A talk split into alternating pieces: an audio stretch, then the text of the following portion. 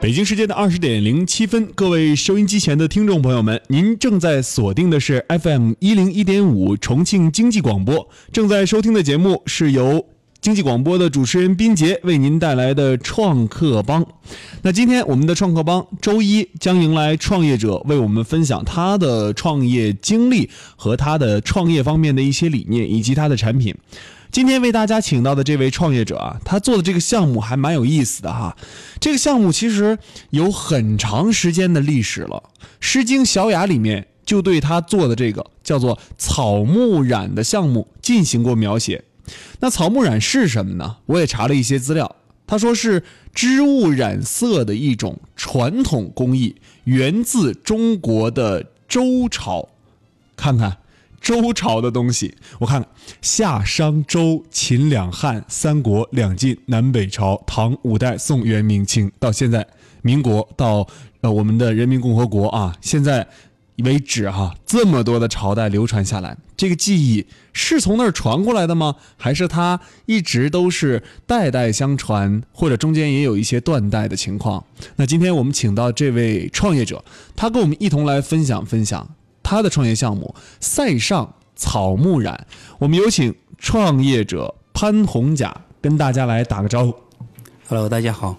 Hello，你好。那说到这个呃这个项目哈，叫塞上草木染，刚才也介绍了这个项目，其实呃年代历史都很久远了。对对对，我就疑惑有个疑惑哈，我们现在说年轻人都想着说创新嘛啊，或者说是做一些新鲜的东西。我看川美搞设计的人也特别多，嗯、是但是为什么说呃你做了这样一个复古的一个工艺啊？还有就是呃做这个工艺，现在感觉它和我们今天这个时代对接能对接得上吗？完全是可以的。嗯呃，因为这个项目跟我的经历有关系。嗯嗯、我是老家是来自贵州水族村寨。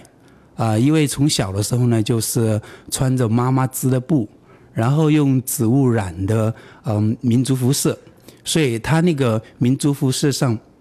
也会有那个植物的一种清香的味道，所以让我到现在一直回忆那个呃小时候那个味道。哎，当时在你的回忆当中，能够记忆起母亲当时织布那时候的样子吗？啊、肯定记得。记忆犹新是吧？，对对，啊、从初中开始我就呃很喜欢绘画，然后那时候开始我就给自己呃立志，就说要考上四川美术学院。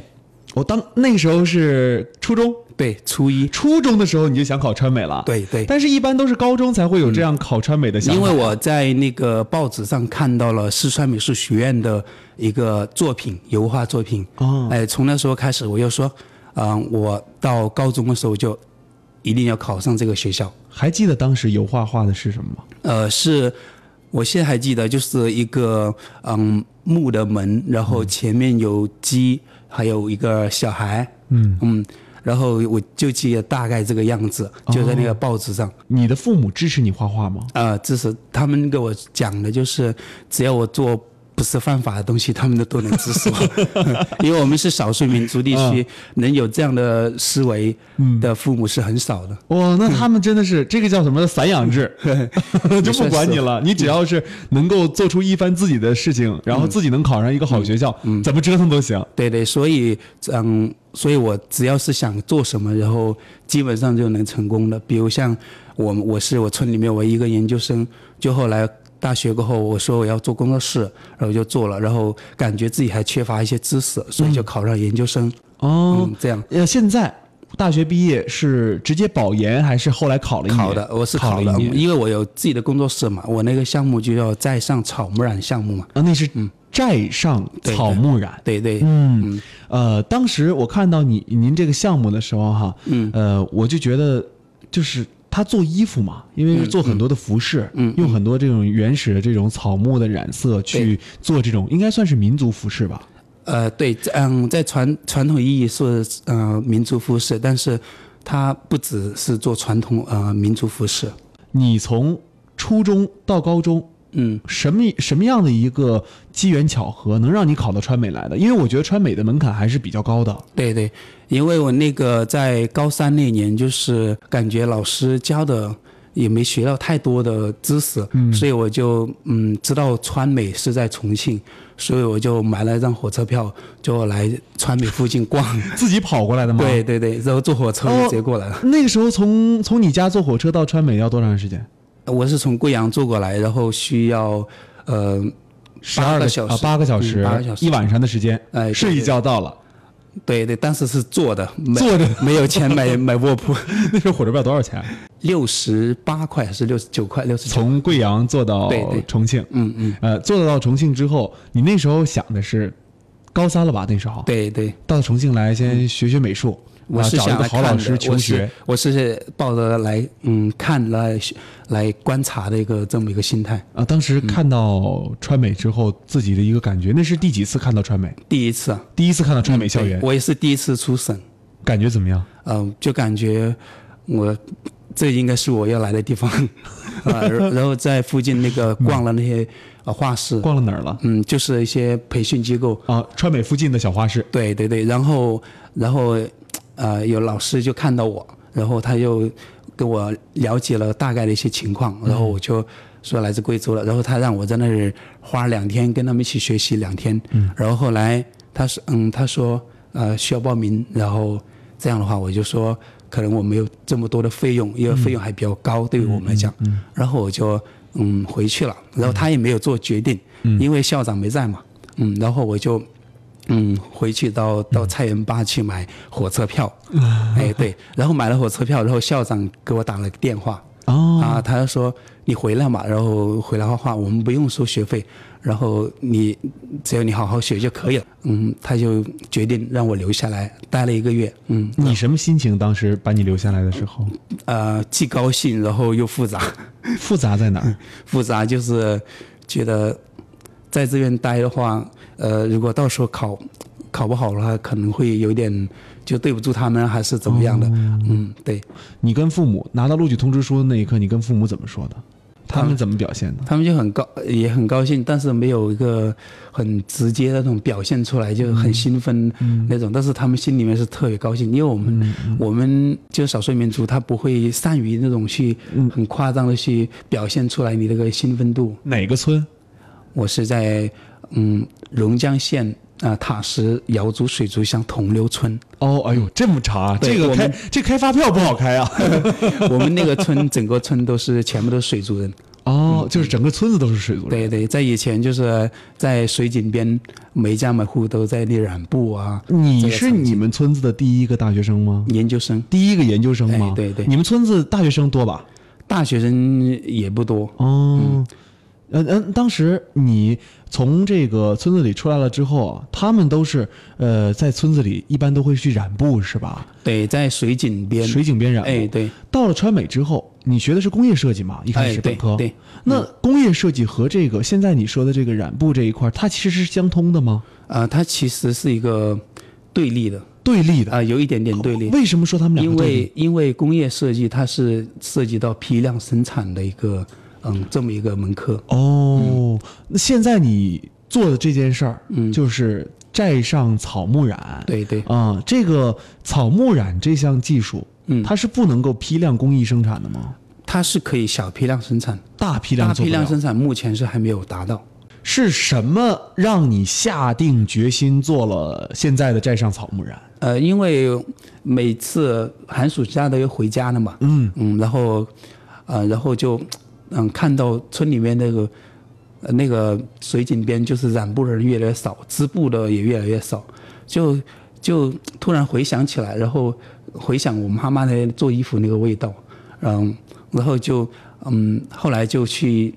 去深刻的去研究它，嗯，就去学习它，嗯，然后发现哎很有意思，就是这种呃植物染的，它每种植物染出来嗯的颜色又不一样，而且它的可可控因素呃也也、也很独特，因为它出来那种效果不是不是你之前所想的，它只有百分之六十是你可控制的，百分之四十有可能就是它天然的一个啊、呃效果。哦，嗯呃呃，是这样一门很久远、历史很久远，而且很高深的一门技艺。嗯呃，这个技术在全国现在应用广泛吗？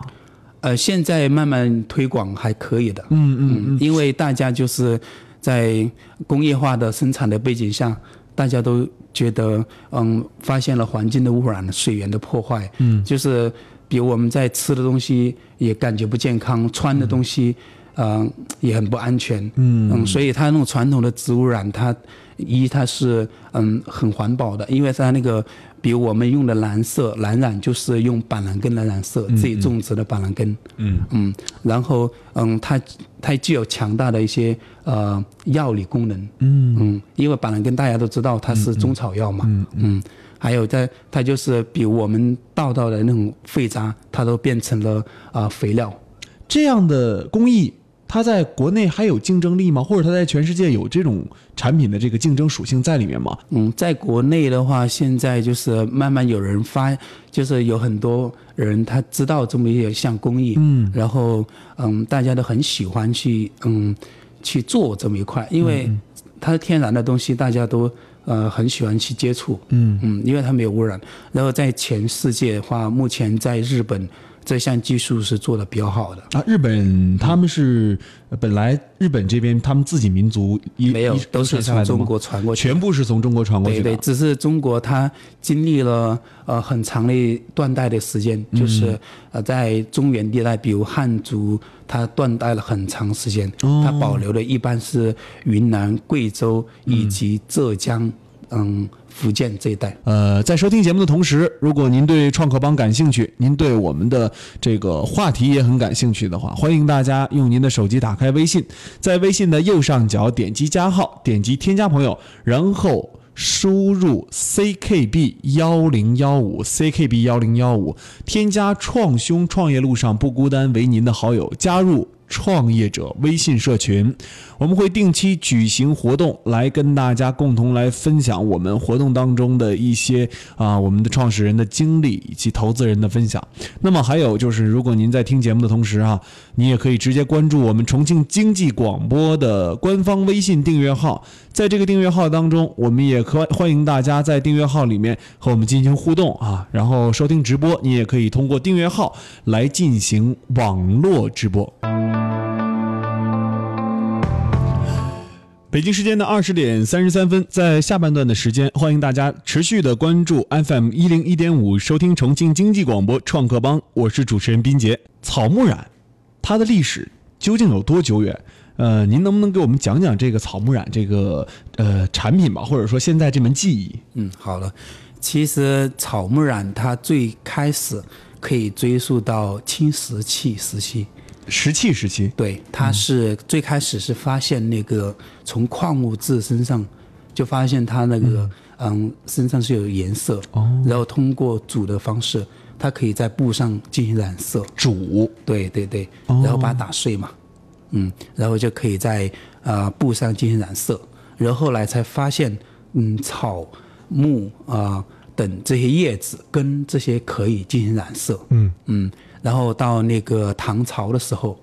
那个呃蓝染就是板蓝根染色，就蓝色，嗯，它达到了一个顶峰，嗯嗯，就那时候就是开始用蓝染来染色，嗯嗯，在唐朝的时候一直发发展到呃到清朝，然后到那个嗯到清那个西方工业文化嗯传到中国过后，然后开始这项技艺就开始慢慢的嗯被淘汰掉，嗯，就是那种洋布哈，哎对对对，嗯，《诗经》当中也有描绘草木染的一些文字啊，嗯，这段你知不知道？啊、有一些了解，嗯，包括那个呃荀子他他其实在劝劝学里面也讲过，哦，这哪一句啊？对青出于蓝而胜呃于蓝。哦，哎，对，它讲的就是个蓝染的一个发展，呃，就是蓝染的一个呃染布的一个所以我形们状。剖析剖析。对，就是那个蓝染，它其实是呃绿色，植物也是绿色的。哦，植物是绿色的。，对，然后它那个，比如我们发酵的时候，它啊也是绿色的，它不是蓝色的。哎，我们在染布的时候，它也是绿色的。嗯，它是拿出来遇到空气，然后氧化过后，它才慢慢变蓝色。所以青出于蓝而胜于蓝，它讲的就是染布的这么一个过程。哇，这个我还真的不知道啊！ 对对对啊，看来这个真的是，嗯，呃，很很久远的一个历史的一个、一门技艺了。嗯嗯啊，呃，这门技艺，刚才上半段还有一个悬念，就是说现在这门技艺在国内的这个竞争力，哈，嗯，呃，究竟有多强？我们既然有这种我们身上穿的这种工业染色的衣服，嗯，为什么我们还要去追寻这种草木染的技艺？嗯，因为我们现在的时代，它不是一个解决温饱的时代。嗯嗯好处是什么？啊、它好处它呃，植物染它一它是不污染环境的。那这个刚才您说过，对对对，它不污染环境，它具有药理的功能。嗯啊、还有我的很多客户，他就是皮肤比较敏敏感，嗯嗯，所以他一旦穿了比较呃化学的一些染色的一些服饰，嗯嗯，他就会皮肤就会那个就会受不了，嗯，就会起那个呃颗粒啊什么之类的，嗯，所以他每次就跟我们定我们、呃用植物染的这个面料来做服装、哦那做缺点呢穿？它缺点就是不能量化，嗯目前目前是不能大批量的量化。啊、啊因为它的它颜色染出来可能也不能保证每一件都一致。呃，它对它会有一些色差呃对它会有一点点色差。哦哎，还有就是大家很关心的问题就是，啊、固色的问题。嗯因为它那个其其实植物染啊，大家可能就怕它会掉色会很严重，其实它并不然。如果真正是植物染，呃，染色的话，它其实掉色没有大家想象中那么严重。嗯，就是。它比我们染色，它一旦脱离那个染缸的话，它是不会进行第二次染色。嗯嗯就是啊、虽然它掉一点色，就是我们洗的话，它前面挤水都会有一点点那种颜色出来。哦哎，对，但是比如你穿呢、你穿白色的衣服或是什么衣服，它不会直接染在上面的。哦，即使有一点它会粘在上面的话，你洗是能洗得掉，哎，但是它不会它进行会掉第二次染色吗？就是就是说，嗯，在穿着的过程当中哈，嗯我我的好奇点就是穿着的过程当中，如果你放到洗衣机里面洗，它会掉色吗？它会有一点掉色。啊，掉色会染到其他衣服上吗？它不会染，因为它一一旦是呃脱离那个染缸，它是不会进行第二次染色。啊，嗯，对。但因为染色的它是需要发酵的一个过程的。哦，哎，对，我们的染缸我们需要氧，它是活性的。嗯啊、那个蓝染的染缸，它一旦如果染缸状态不好，它也染不上色。嗯嗯所以你你不要想着它如果如果我做了衣服它我拿来然后它还染到其他衣服上面，对呀、那不会。但那如果你脏，它碰到其他衣服的话，你洗它也能够洗得掉。冬天蓝染怎么用？蓝染的话，我们需要保暖。我觉得，我觉得这个，呃，夏天的时候好说哈，单层嘛，一件儿穿好了就可以了。哎嗯，但是冬天的时候，这我可能要穿的里面又加棉，又加什么的啊，这块儿，呃，这个草木染还真的好用吗？嗯、其实我们是选择性的用嘛。啊，啊，比如像你说，冬天我们可以在那个里布上面进行染色，里面用棉加厚，这也是可以的。哦，呃，这样的衣服啊，能染出多少种颜色？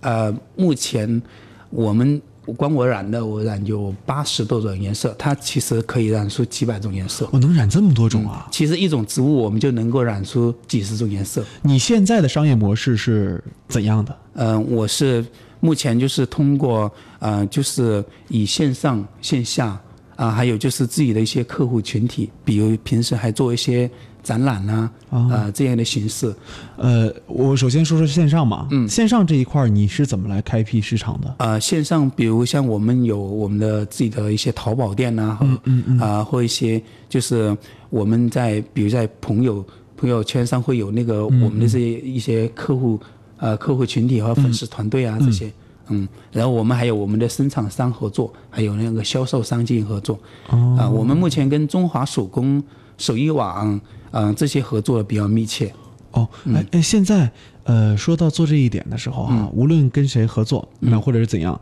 呃，你在销量这边，在网上的销量很高吗？呃，我们目前就是线上线下，我们每个月的嗯销售大概是在六万到八万左右，线上的有多啊呃、少？一个月就是所有的啊、呃就是所有的那个啊加到一起是吧对对，加在一起的六。万到八万。哎，对，目前我们就是一个小小规模的一个工作哎室的形式。什么样的人会买你们的这个草木染的产品啊？啊、一般我们呃，我们也是定位在那个嗯，大部分是在三四岁左右的哎，这个产品的呃女性价格究竟是高端还是中端？终端。中端我们目前、就贵是、不贵？啊，不是很贵了， 就是那个，对它有，哎，不是很贵了它。也，它大家真可可爱哦能以为这个东西很贵，啊它其实我们卖的，嗯，它就是比普通的呃商品，它稍微价格要高一些，多少钱？嗯，一般，比如像我们的围巾，如果嗯一条围巾就一嗯两百到一百多到呃哦，那不贵啊。，三百左右哎， 衣对服呢？衣服我们如果是夏装的话，嗯它就是也是在三三百五百六百这种，那就是中端嘛。对啊，然后比如像冬天的大衣，我们也就在一千上下嘛。哦，那其实大大衣这个草木染做成大衣是什么样子啊？嗯、我们现目前啊、做那个草木染大衣，我现在用的大部分是贵州的手织布，就是我在贵州那边啊、有很多我的妈妈还有我奶奶他们在给我织布。其实我嗯，我想做的就是做这块草木染这块，我不是传统意义的去做它，嗯嗯，我是希望在这种啊、老祖先们所流传下来的这种工艺的基础上，去能够呃，在我们这个时代背景下去，呃，能够创造出新的一些工艺，或是服务哦当下的一个新的东西。取其精华，去其糟粕，对对对，然因后为再进步。因为这种传统的手工艺，它在每个时代它都有一些变化和嗯嗯，因为它每个时代的背景不一样。嗯，然后那个我对传统草木染，首先是一个前期是一个挖掘的一个嗯阶段，就是啊、以学习和嗯探索的阶段，去寻找传统的技艺，然后传统的嗯技艺到底有哪些，先去学习去寻找。啊，比如在我在贵州的那个呃我们老家的手织布上面，嗯啊、我们那个图案，我妈妈的头上就戴了那块啊、水族，每个妇女都会戴到一个手手帕，嗯然后上面就一块布，上面就有十多几十种图案。哦，哎，对，我就从上面，然后又有了灵感，然后我就把那个图案先提取出来，呃，每个图案我先分分出来，每一个图案织一一匹布，每一种图案织一匹布，然后我现在织出来，嗯，就能够挖掘有八十多种啊、图案样式，嗯然后我也在就在这种从那个织布的图案样式上，然后先先去下手。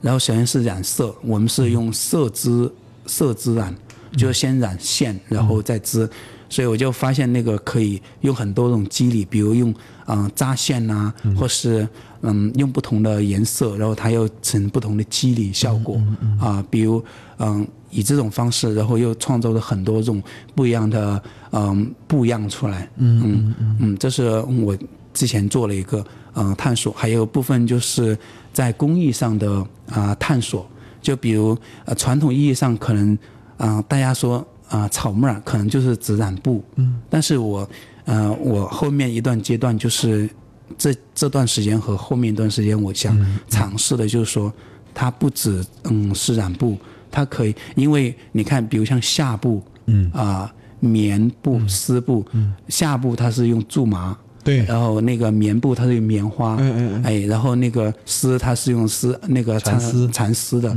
哎，它都是来自天然的。然后化纤的它是染不上色的，嗯嗯嗯，对，所以我又发现，嗯，发现哎，那我们可以可以在其他那种材质进染色吗？比如木头，哦是吧？比如竹子，还有这种各种各样的这种嗯材质上进行染色，然后然后嗯进行这种尝试，嗯嗯那个时候刚创业的时候，呃，自己抱着心态是什么？